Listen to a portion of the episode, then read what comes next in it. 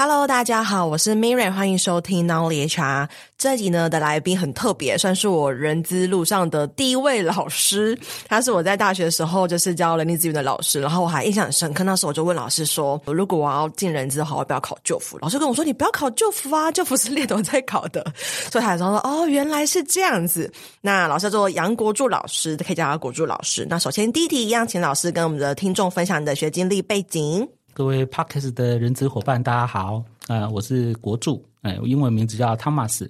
那我的学历特别一点哈，我是哲学系毕业的，正大哲学系，哎，所以以前我在打工的时候，大家就会觉得，哎，哲学系是不是疯子？毕业之后会不会是疯子？对对对。那其实我觉得我们老师讲的很好，哎，他说哲学系哈，他学的不是一技之长，嗯，所以。反过来看，就是你可以做任何你想做的工作，是，所以后来就选了人资这样子，对，哇那现在的话，主要就是在企业当顾问啊、讲师啊，然后承接一些政府的一些人力资源的相关的培训的专案，嗯，大概是这样子。哇，所以也好奇，老师你是哲学系一毕业之后就从事 HR 这个角色吗？不是诶、欸，其实因为在学校，老师有说。就是哲学没办法找工作当饭吃嘛，所以我就又去学了一个辅系，就是专门学技术性的。我是新闻辅系毕业，所以刚开始找工作的时候啊，其实用正大新闻系找传播媒体的工作，其实还蛮容易的。嗯，所以我第一份工作其实是在报社哦，第二份工作是在杂志社，对，然后后来才跳出来。对，那选人资的想法大概有两个了哈，一个就是你知道台湾很多夫妻。嗯，很多夫妻都是，譬如说，那个先生是做业务，到做到业务主管，那太太可能是老师或者是会计，或者就是一个比较稳定、一个比较冲的概念。但是通常他们到家里会变成久了以后会没话说啊，因为因为两个的那个社会历练跟经验是完全不一样的。是，对对对，所以、嗯、所以那时候我就想，哎，我太太是去美国念人资所的。啊。对，所以我想，哎，那这样我们工作也一样，那这样就会比较有多的话可以聊。天哪，你这个先生也太贴心了吧！对对对，所以我其实是有一个动机，是看的比较长远，就是在维系家庭关系的时候。那事实上也是啊，就是我跟我太太变成下班的时候，反正常常会互相聊一下工作上的经验呐、啊。嗯，对，那因为他比较专业嘛，我觉得我也蛮幸运的，就是不会我就可以问他。啊、嗯，对对对。哇哦，这是一个很大的勇气，因为正大新闻它算是一个还不错的 branding，就是像刚刚说到，其实要求职是很好求职，所以有的推力吗？就是拉力是你要维系家庭关系，那有一个推力让你转换这个跑道吗？其实我们出社会之后哈，运气还不错，就是我去看了很多公司的组织图，后来其实刚刚讲的那是一个比较软性的动机。另外一个比较自己的期许啊，哈，就是我发现我自己个人觉得，在所有的职位都是为了赚钱嘛，我们上班就是为了赚钱，是只有人资工作，除了赚钱以外，还可以多做一些事情啊。嗯，所以其实，在我们早期哈，想想看，在三十年前的时候。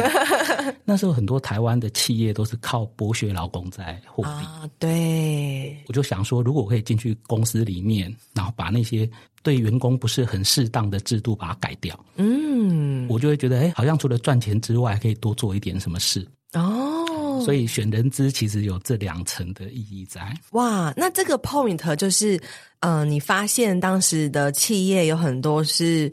因为剥削劳工而有不正当的利益，这件事情是你发现还是也是太太跟你分享的？嗯，是我自己感受到的。哦，对对对，在报社里面的感受。所以，所以其实我在进去大企业之前，哈，我的工作大概都是找那种中小型企业，嗯，然后其实公司制度都不是很健全的，嗯，哎，那我就想想看，我可以把它改成到什么程度？哇！所以我早期的工作，其实我换工作还 换换的蛮频繁的。嗯对对对，但是我觉得还不错啦，自己是还蛮开心的。那你真的进到企业担任人资之后，就是这个影响力的程度，或者说这个人资的角色，是和你还没有成为人之前在报社工作的时候那个想象是一样的吗？我觉得差不多，因为其实像我想要做人资，我找工作是找不到的，因为都在报社，那个太固化，很明显那个标签。而且我们后来做人资才知道嘛，我一定会看你的相关学经历啊。嗯，对，所以其实我后来是去读了一个人力资源顾问师班，嗯，我就拿那一个顾问师班找工作啊，才才开始真正进入做人资的领域，就是要先拿一个证照这样子。那因为有这个人资顾问师班的这个结训证书哈，我觉得老板也会特别尊重我们一下，所以我觉得运气还不错，就是我真正做第一份人资，其实就是常常跟老板对话哦。对，所以常常会变成是我们跟老板在讨论公司应该怎么去建适合的制度，嗯，比较不像现在很多很可怜的人资，嗯，好像被夹在中间，是啊，就，好像要替员工也不是，要听老板的也不知道怎么去在老板跟员工之间抓到那个平衡点，嗯，对，所以我我运气很好，所以我觉得即使现在要做人资哈，也应该。有点像我那时候的感觉一样，其实是要把老板跟员工抓在一起。嗯，哎，对，但是这个很难很难具体的去讲，你你会怎么做？因为每个组织的状况都不太一样。嗯，对。那我也好奇，当时老师选择这个人资顾问师班的原因是什么？就是因为你当时其实你的第一份工作就算是在大企业里面了嘛，所以你是。怎么发现这张证照它对于你求职是有帮助的，或是你是什么原因选择这张证照？嗯，OK，就是因为一开始要找人资工作其实找不到，哎，所以就开始去搜寻说，哎，那应该去参加一个什么样的培训会比较有机会？嗯，那我太太那时候已经从美国回来啊，啊，所以可能就是接触的管道比较多，是，对对对，所以所以就就有查到这个顾问师班，嗯，那时候是。我们那个时代是礼拜六还要上班的哦，没有周休二日。对对对，嗯、然后那个培训是礼拜六、礼拜天，对，所以我几乎是有半年到一年的时间是没有礼拜六、礼拜天的。哇，就是就是一边上班一边一边这样子做，嗯，一边学这个人资的东西。哇，很辛苦哎。所以发现这个证照其实对你帮助很大，可以进去真的蛮好的公司。我觉得入门啦，入门是有帮助，就像你。你一个学校毕业，嗯、可能一开始还是会看你的学学校的背景来看工作的的适任性嘛，对对对。嗯、那之后就没有了。之后我后来发现，可能实务上的历练还是比较重要一点。嗯，那也好奇，因为。老师，你因为这两个软性跟硬性的原因，然后选择从传播跳到人资，然后其实一路到现在也做到退休，做到现在当顾问，就是也很长一段时间。是什么原因支撑着你，或是哪一个成就感，或是动机 push 你一直持续在这个人资领域里面奉献？所以我早期进入公司的时候啊。我自己就写了一个愿景，嗯，哦，我们我们 HR 都会讲说，哎，公司要有愿景、使命感啊，所以我想让我们自己也要有。所以我那时候自己的那个愿景就是，我要让公司的员工因为我而得到合理的对待。嗯，我就一直以这个作为我工作的动力。嘿，这是一开始。那后来越来越有经验以后啊，我就改了我的愿景。我改的愿景就改得更通俗一点。好，我就自己写说，我要让公司的老板。亲口对我说：“有我做公司的 HR 真好哦。”然后我要让公司的主管跟同仁也是一样，亲口会跟我说：“有你做我们公司的 HR 真好。”哇，这好难呢、嗯！所以我就是用这样的概念去去做我的人力资源的工作。嗯，那这个过程当中一定会有一些让你觉得哇，就是像加油一样的那种燃料。就是有没有哪一个故事或哪一件事情一直让你觉得哦，就是因为这件事情，因为这个回馈，所以我要持续做下去。像我们现在在谈职能的概念嘛，哈，我常常跟主管讲，你如果找到一个懂得自我激励的员工，你就不用去学激励的课程。所以其实我们自己的内在动机是蛮强的。嗯，那如果以我比较有成就的事情哦，其实是有一个有一个事件哦，在我那时候是台湾大陆两边跑哦，对，那我下面有一个人资经理。有一次，我就跟人资经理讲，我说：“我们难得哈做公司的主管，对，那你可以去想想看，我们可以借这个职位可以做些什么。”嗯，后来我就给他一句话，我说：“我要让一些年轻的员工哦，让他在六十五岁退休的时候，他会去回想说，还好我在年轻的时候进入到这家公司，因为这家公司改变了我的一生。哦，所以我说，那你想想看，我们可以做些什么？”让他在退休的时候会感谢他进入了这家公司，是因为他的退退休金特别多吗？应该不应该不是，这好，所以我后来写的比较简短一点，我写说我们要让员工蓦然回首时，感激我们一辈子。嗯，哎，所以我们可以去塑造。好，那呃，我举个例子来讲，就是说在大陆的时候啊，你知道我们那个时代就是西进，然后去大陆赚钱，大部分进入电子厂的员工都是女生，教育水准也不是很高，所以那时候学电脑也是很贵。嗯，对，所以他们的命运哦，有百分之八十的女工很可怜啦，就是为了帮家里赚钱，就从内地来来上班，赚了钱，赚了几年以后，就接到妈妈的电话说：“哎，要回老家了，就就回去结婚。”嗯，然后就在乡村过完一辈子。所以我们后来就就做了一个专案，我们希望说，当妈妈打电话来的时候，你可以跟妈妈讲说：“我不用回去，我在这里有更好的对象。”哦。更好的对象，更好的结婚对象，嗯、不用去嫁给乡村的农夫。是，对，所以我们就在想，那怎么样可以让他们有接触到更好对象的机会？是，哎，就是从蓝领阶级变成粉领族啊。哦、关键就是电脑能力。嗯，对，所以我们那时候那家公司，我们就做了第一个公告，我们对于内部的助理职缺都不外招，哦、我们就等着你们升迁。不外招，这个很有勇气耶。对，然后。然后你想要成为接受公司的培养，那你就要变成你的主管要推荐你啊，嗯、所以你的绩绩效要很好。是，对。然后我们就开那个培训班，我觉得那个电脑培训班很不错。就是我们本来都以为大陆员工很势利啊，哎，见钱眼开啊，其实不会耶。我们后来就是用公司的大陆员工当讲师，嗯、他们都不拿钟点费啊。因为他们大概也很很难得感受到说，哎，授课的那种舞台嘛，他们也可以多认识女生嘛。哦，然后他们也觉得，我们后来了解，他们觉得很少有台商真的这么替大陆员工着想，哦，所以他们很愿意这样做。对，所以我觉得，哎，这就是一个很好的良性互动。嗯，而且这是一个善的循环。像刚刚听到的是，老师说到说，可能哎，就是进到那边的女工，她们工作两三年，然后就要回他们的老家，等于说就是一个断层，他们无法永续在这边持续有一个长久的留任。那为了他们不要回老家，在当地可以持续的生活，就是让他们在这边有当地的对象。那有要有对象，你可能自己的条件也要做提升，所以你们就也做了一些培训，然后做这样职务的转换。嗯，哦，对，而且而且我们跟老板是有讨论的。我说我们用一个女工哦，用这几年也够了，也够了。优秀的人我们就留用嘛。嗯，那其他的人呢？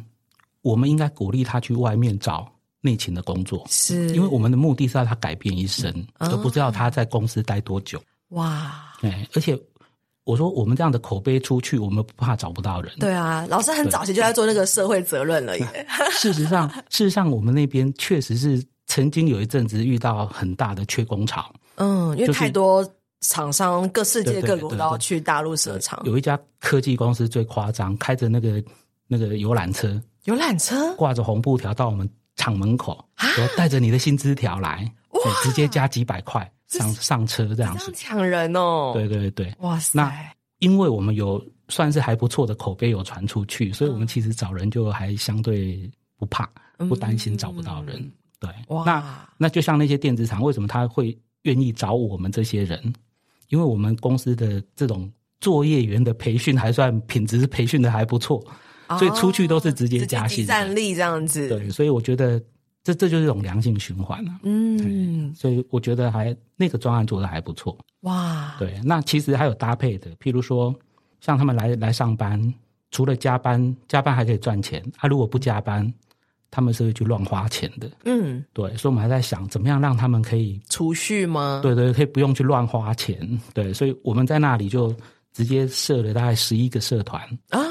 哎，然后每一个月就会有一个社团要办一个比较大型的活动，啊，这样就会让他们一直有事做。嗯，然后像像我们也晚上也有电影院啊，好，类似这些，哎，然后有摄影比赛啊，有歌唱比赛啊，就每个月会有一个大型活动。哇，那我们就是赞助社团福利金嘛。嗯，那我觉得这样子就感觉上他们来这边上班就会比只是纯粹去一家电子厂然后上班上班下班，上班下班这样。我觉得，我觉得对他们一定会有所改变跟启发。嗯，我觉得这两个出发点都很好，欸，诶，就是是很棒的分享跟故事。第一个是，诶，因为发现你看到了女工他们会因为要回老家成家，所以想要改变这个断层，所以做了很多的投资跟培训。然后第二个是想要让他们有储蓄的，就是机会。所以阻断他们花钱的后路，然后公司设立了很多活动，让他们可以有不同的时间去做不同的发展。嗯，不要就不要让他们乱花钱。嗯，就是这两个出发点很好。然后我觉得蛮特别的部分是这些动作。都是哎，现在可能蛮多企业会做，比如说现在蛮多企业会有社团，但是大家的出发点可能都不是这个出发点。对对 对，大家出发点想说、嗯、哦，员工要求要有社团，或者说大家出发点可能就是哦，我们因为有服委会的时候必须要有一个社团。大家的出发点比较少会是不让员工就是乱花钱这个出发点。对，对，对，对，所以所以其实回到我自己，如果反思我自己的人资工作啊。我真的也会觉得，其实你要对员工真的付出关心，你想关心他们，你就会认真去观察，嗯，你就比较容易找到你可以施力的地方。哦，就是真的要用，就是在他们的角度去发现他们到底需要什么，你才可以为他们提供他们真正需要的。对，没错，嗯，对啊，像其实我第一份工作要去大陆的时候，哎，因为那时候都流行去大陆嘛，因为薪水就增加很多嘛，每个人都跟我讲啊，大陆的员工怎么样怎么样啊，通常都是不好的形容。我后来去，我发现，哎，那为什么我的机遇会刚好都跟别人不一样？是我都遇到比较好的部署跟员工吗？我后来发现不是，是他们会很仔细的观察你是怎么对他们的。嗯，你如果把他们当成劳工，甚至甚至有一些比较恶劣的台商哦，他会把他当成有点类似家仆或者奴隶这样在对待。嗯，对，他们一定是口服心不服的，所以有有机会就会给你。冲康啊！对啊，那我是，我就觉得我运气不错啊。我觉得应该是他们会感受到我们真的是很关心他们，很在乎他们。嗯、没错，对，所以反而他们会告诉我很多要注意的事情。这这点倒是还蛮感恩。哇，嗯。那这一路以来，包含就是老师经历了那么多科技厂，然后也经历了就是两岸不同的文化，有没有什么让你觉得啊好挫折哦？就是曾经觉得就是当然这真的好难好棘手的事情发生，包含可能像现在的就是顾问的经历，有这样子的一个 moment 过吗？有，其实在我就是比较常往返大陆之前的那个工作，我唯一离职的理由就是它其实是一家。有点半外商，就是他是外商跟台湾企业合资的公司。外商他们比较直接嘛，就是诶财报不好，没有赚钱，我就砍人。对对，那砍人，我们就看到各部门主管在提报资遣名单的时候，你会发现那时候我还只是一个小专员，还不是一个什么太高的职位，你就会发现这样子在对待员工真的很令人难过，因为裁员没有任何理由。所以当他递计裁的时候，我就就跟公司讲，不能这样做。我们应该要裁员，也应该要有一个很好的机制，然后让员工也比较能够容易理解嘛。嗯，对。但是没有，第二季又一样。不到第三季我就离职了。哦，现在好像即使过了二三十年，外商的风格好像也是一样，就是你要被裁员，然后你可能当天才会知道说，哦，我账号被登出了，或是我账号进不去，就是一个很突然，然后完全也没有前期的辅导或是预告的机制。所以，不过这个事情也让我后来有更深的体会啦。我常常在现在在上课，尤其跟主管上课，或者跟 HR 的伙伴上课，我都会提到说，我们应该要把员工真的当。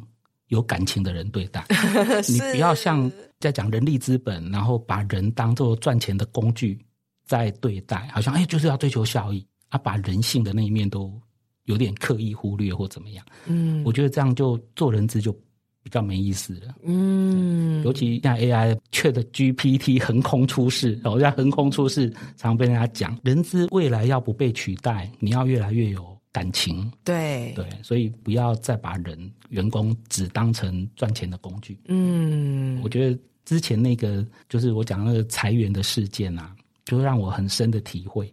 不应该把员工当工具看啊。嗯，就是在整个针对人的想法，从脑跟心，其实都要很了解、很用力的去了解，你才可以真的成为一个能够让他们觉得，哎，公司有你真好这样子的一个人质。嗯，所以，所以我觉得后来会自己觉得，哎，我比较没有成为夹心饼干。哎，我觉得这个出发点应该影响是蛮大的。嗯，每次听到老师的话，都觉得非常非常的受用。希望不要不要太说教，不会，因为我觉得像我自己呀、啊，就是。包含我像老师刚刚讲那段话，我一直在回想，就是像我是去年二零二二年初的时候离开公司，就是 in house，然后自己出来，然后我会觉得我现在自己想我自己，就是做一些顾问，好像越来越没有感情，因为根本不会接触到员工，我我只会跟企业主开会，然后了解到他们哦什么的问题，公司没有赚钱，人事成本过高，流动过高，或者是绩效制度不流畅，制度的成本做成本太高，可是比较不会想到说，哎，那员工的心情，或者说不会去想那么多，因为没有跟他们接触。不过以 HR 的伙伴哈，那因为当顾问应该层次更高嘛哈，我觉得。它还是有有步骤的啦，嗯，啊，就是说我们还是要用专业的工作效率来取得公司或组织对我们的信任。对，我们的目的在这些追求效率的专业成果，都只是为了展现说，哎，公司对我们越来越信任，我们以后可以越来越发挥影响力。嗯，那那时候我们层次就应该再拉高一点。嗯，就是说我要从效率导向开始做转换成一个关怀导向。哎。那这样子，我觉得你才有机会真的去影响老板。嗯，就是不要先跟老板说啊，人的心情怎么样？你要先把事情做好，然后你再去讲人的福利或者说人的心情，老板才会听进去。对对对，不然一开始讲这些会感觉有点太打高空了。对，然后好像说，哎，你不是要来帮我的吗？只是很那个标签，那个老板可能会把你贴到你身上这样子。对对对，嗯，所以我觉得听到在。谈讨论的伙伴们，你不要一开始就就想要悲天悯人了，那个反而会会害你有点，就是会被贴上一个就是哎，这个 HR 都没有没有很替公司着想的标签，反而反而比较不切实际。嗯，你一定要先先让自己取得组织的信任，然后让自己开始觉得，哎，我好像讲话开始会有影响力了。嗯，那时候才开始去。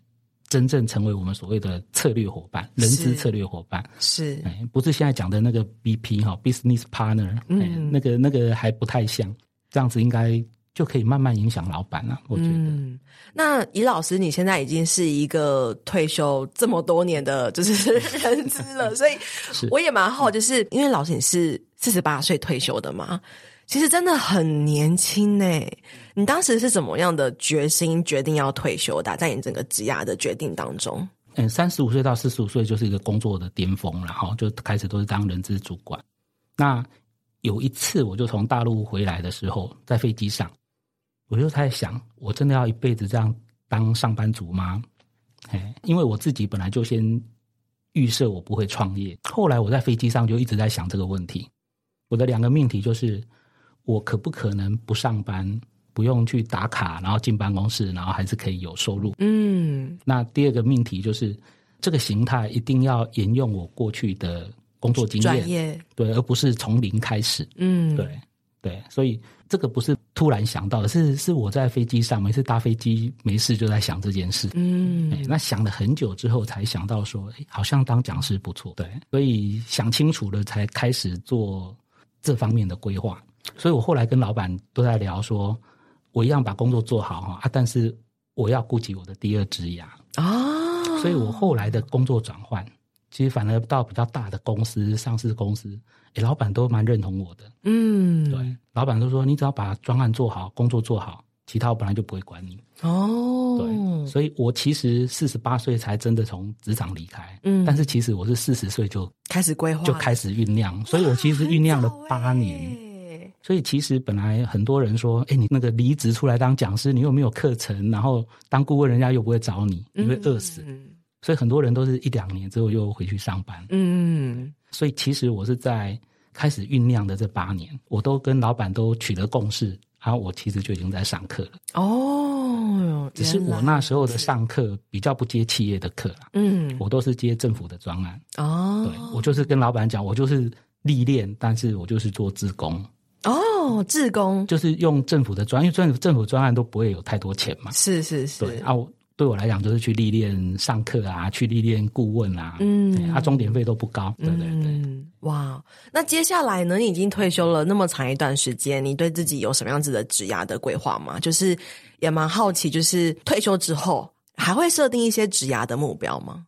就这可能是两个问题，嗯、一个是还会设定职涯的目标吗？因为已经退休了嘛。那第二个是如果有的话，那你这未来三年你有什么样子的目标？未来三年哈，其实如果可以达成一个目的就很好，就是像我从人资转换成顾问啊，类似这样子。我其实是想很久，所以接下来我其实也开始在想，我接下来应该比较适合做什么。嗯，好，那以前我有一个总经理哈，他有一个策略叫做双石过河。双石石头石头的石，他说你要过河，你要。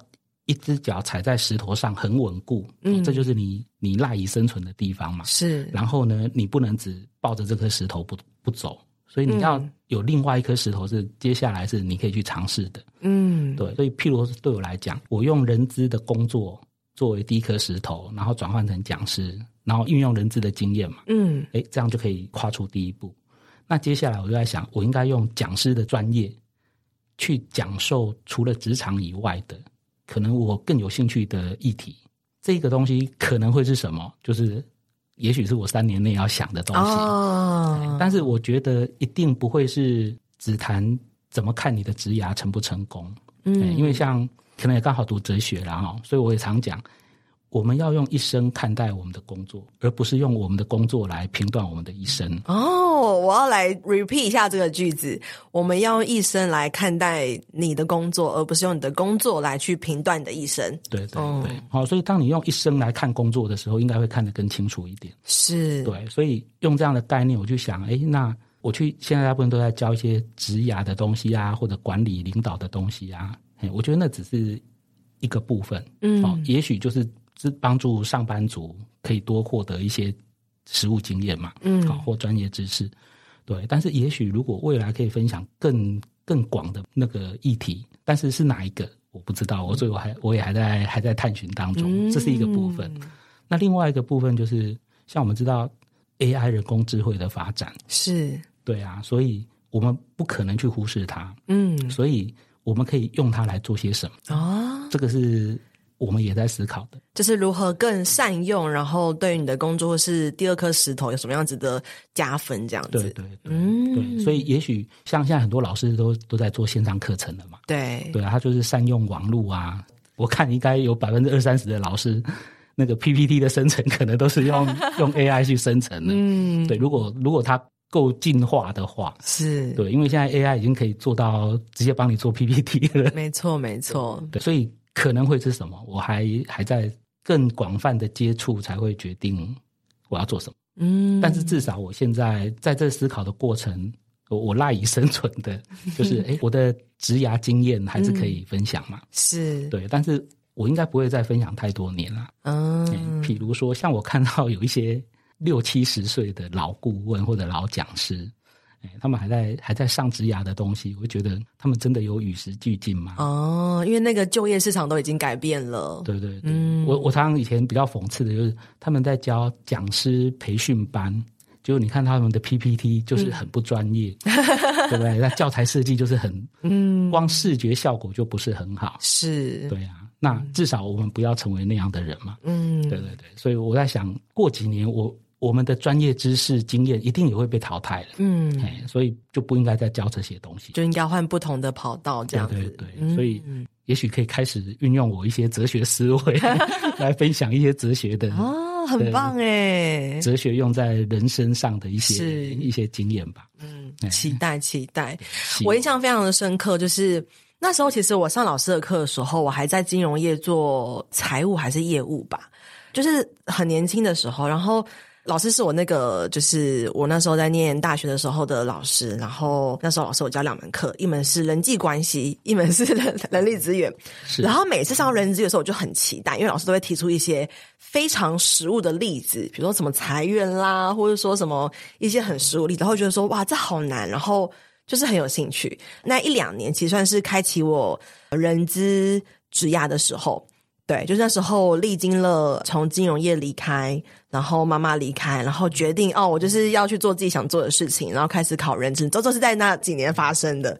对，所以就是国柱老师一直是我，即使我们毕业了，我还是偶尔写信给我说：“哎，老师，就是什么什么什么什么，请问能有什么相关的建议什么之类的吗？”对，所以今天也很荣幸可以邀请到他。然后下一集我们会聊聊关于更多是人才梯队的部分，因为这也是刚好我前阵子有一个顾案的客户，然后我看见他们有这样的需求，但是我完全没有相关的经验，然后我脑海中闪过的第一个名单就是国柱老师。对，所以夏姐想跟老师请教一下关于人才梯队的一些 know how。那么下期见喽，拜拜。拜拜。这堂招募漏斗不只是课程，也是一套诊断招募绩效的工具。它将成为你的小百科。每当遇到征才困境时，你可以在这堂课当中找到解决方法。初入人资领域，不晓得如何展现你的招募能力吗？你有招募时效与绩效压力，想要找方法来让你喘口气吗？不晓得如何诊断招募困境，找不到突破点，想了解更多业界的新做法吗？不用花上万元请顾问，这堂课程让你轻松获得数据分析能力，自行诊断招募困境。有一次模板让你马上带入工作应用，有课堂作业，透过实际演练，实际发现你的问题，有真人咨询解惑你的学习盲点，有课后认证肯定你的学习成果，带你迈向加薪之路。人小白、资深人资工作者、设计师、公司管理阶层，都可以通过这堂招募漏斗课程放大你的人资价值，不再单凭感觉解释，可以借由数据撑腰。顺利与主管、老板沟通，也可以透过数据分析晋升到管理层面，提前布局招募策略，提升你的工作成就。我是 Miriam，掌握招募漏斗数据思维，让我在转职时加薪幅度高达六成。过往在企业内担任人资时，招募绩效也获得公司价值六位数的破格配股，甚至激发了招募团队的鲶鱼效应。我现在是一位人资讲师，也是一位做好企业的人资顾问，辅导将近二十多家的企业，招募绩效都大有改善。主动应征履量增加了百分之四十，到谈率高于百分之八十五，报道率甚至突破百分之九十五。我在二零二一年开设了第一堂招募漏斗的课程，至今已经累积了一千名的学员，课程获得将近四点八颗星的好评，众多学员因为招募漏斗成功加薪。经过两年的时间淬炼，收集了学员的学习问题与反馈。二零二三年，我大幅更新了招募漏斗课程，将内容全面升级。如果你是人资工作者，想要突破真才困境，大声的证明自己，或是想要提升工作能力，往 HRBP 迈进，那你千万不能错过这堂课程。